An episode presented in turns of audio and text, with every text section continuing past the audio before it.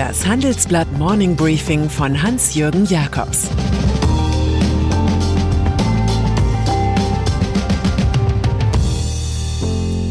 Guten Morgen allerseits. Heute ist Dienstag, der 15. Dezember, und das sind unsere Themen. Joe Biden wirklich gewählt. Hacker greifen USA und Simrise an. Herbert Dies bleibt aber nicht länger.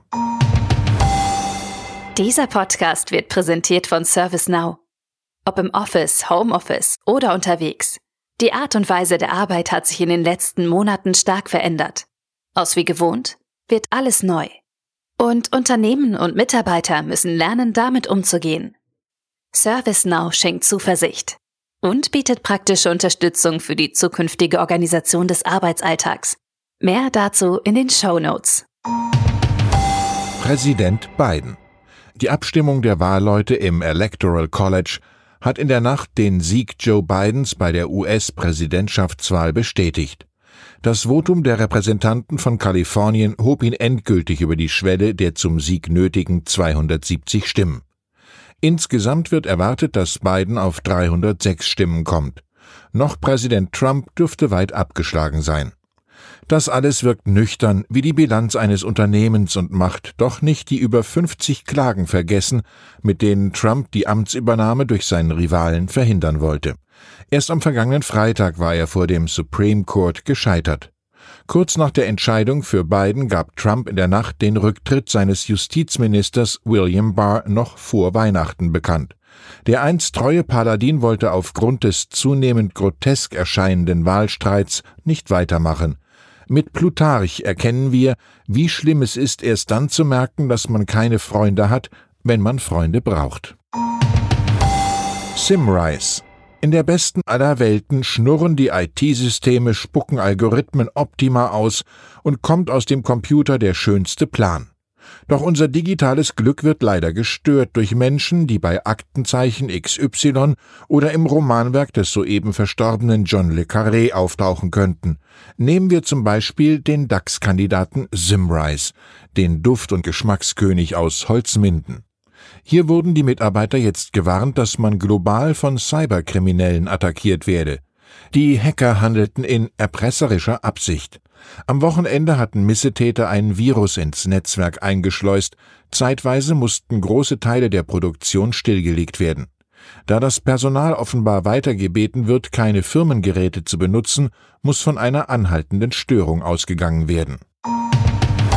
Hackerangriff Manchmal geht es nicht um simple Erpressung wie in einem Entführungsfall, sondern um politische Attacken im Kampf um die Spitze der Weltordnung. Die USA warnen jetzt jedenfalls vor einem globalen Spionagering. Ein staatlicher Angreifer habe es auf landeseigene Nachrichtendienste, Konzerne und andere Gruppen abgesehen. Im Verdacht Russland. Offenbar haben die Cyberkrieger eine Software der Firma SolarWinds gekapert. Sie wird auch vom US-Militär und dem Pentagon genutzt. Mit ihr kann man Zugang zu IT-Sicherheitssystemen erhalten. Die amerikanische Behörde für Cybersicherheit und Infrastruktur bittet Partnerfirmen, ihre Netzwerke zu sichern. Intern glaubt man, die Hacker hätten Wissen aus dem Innersten der US-Administration absaugen wollen. Ein Sprecher von Wladimir Putin lehnte Vorwürfe, dass Russland hinter dem Angriff stehe, entschieden ab. Nur weil die Amerikaner seit Monaten nicht mit dem Problem fertig würden, sollten sie nicht grundlose Beschuldigungen erheben, sagte der Kreml-Sprecher. Google-Ausfall. Unbekannt blieben zunächst die Gründe, die am Montag für einen zeitweiligen weltweiten Ausfall wichtiger Google-Dienste sorgten. Schlagartig um 12.30 Uhr mitteleuropäischer Zeit waren die Videoplattform YouTube, der E-Mail-Service Gmail und Google Maps überall auf der Erde nicht erreichbar.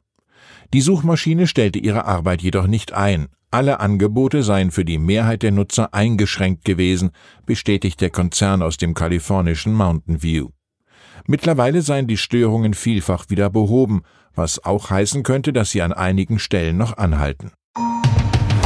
CDU-Parteivorsitz in schönster Eintracht präsentierten sich gestern Abend die Kandidaten für den CDU-Chefposten beim Live-Internet-Talk in der Parteizentrale. Die drei Krawattenmänner des Jahres nebst Moderatorin füllten das Studio. Vergessen schien der Streit um den Wahltermin, denn kurz zuvor waren der 15. und 16. Januar für einen christdemokratischen Digitalparteitag mit anschließender Briefwahl ausgemacht worden. Beim Live-Talk wurde nun beteuert, dass niemand die Partei älter, männlicher und analoger machen wolle. Die CDU müsse stattdessen jünger, weiblicher und digitaler werden, hieß es. Das ist allerdings schon seit Jahren Programm, aber nicht Wirklichkeit.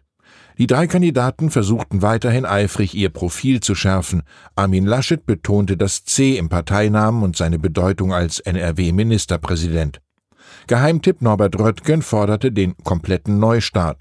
Veteran Friedrich Merz schließlich brachte den neuen Generationenvertrag ins Spiel. Irgendwie wünschte man sich während der 90 Minuten das Ende herbei, spätestens als Röttgen so etwas wie einen Aphorismus platzierte, Küssen ist immer eine sympathische Methode, um wach zu werden.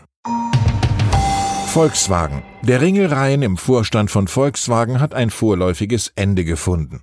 Nach mehreren Aufsichtsratsrunden und Sondierungen hat Konzernchef Herbert Dies sein Verlangen unterdrückt, partout seinen im April 2023 auslaufenden Vertrag heute schon bis Ende 2025 verlängern zu lassen. Der Plan des 62-Jährigen war gewagt oder Meschugge, je nachdem, wen man in Wolfsburg fragt. Dort und im Rest der Republik muss man sich nun auf Folgendes einstellen.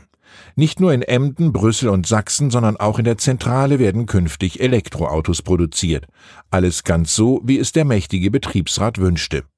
Die Fixkosten sollen bis 2023 in der gesamten Gruppe um 5 Prozent sinken.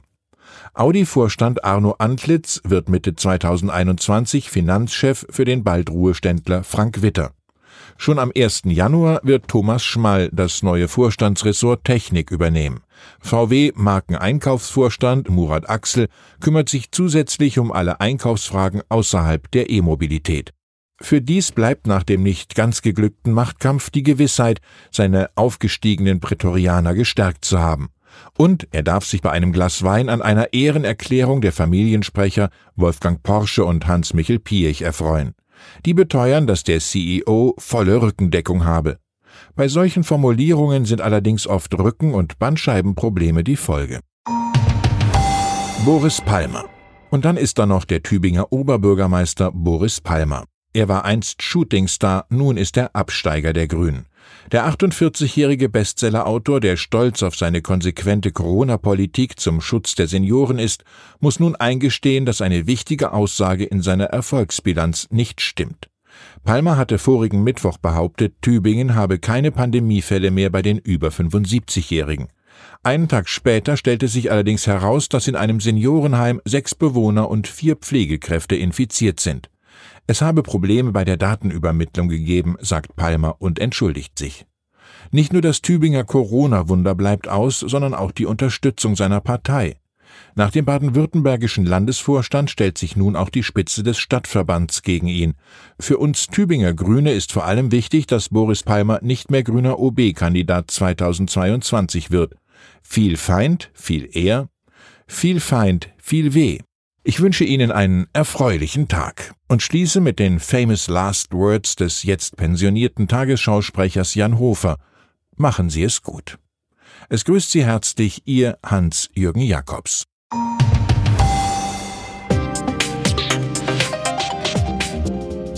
Ab 17.30 Uhr sprechen wir bei Handelsblatt Today über alle Themen, die die Finanzwelt bewegen.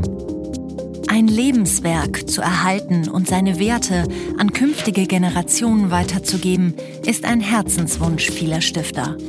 Entsprechend wichtig ist ein Partner, der weiß, wie man Stiftungsvermögen anlegt und die Sorgen und Hoffnungen, die Stifter bewegen, kennt. Dieses und andere Themen präsentiert von unserem Initiativpartner, der Hypo Vereinsbank Private Banking. Das war das Handelsblatt Morning Briefing von Hans-Jürgen Jakobs, gesprochen von Peter Hofmann.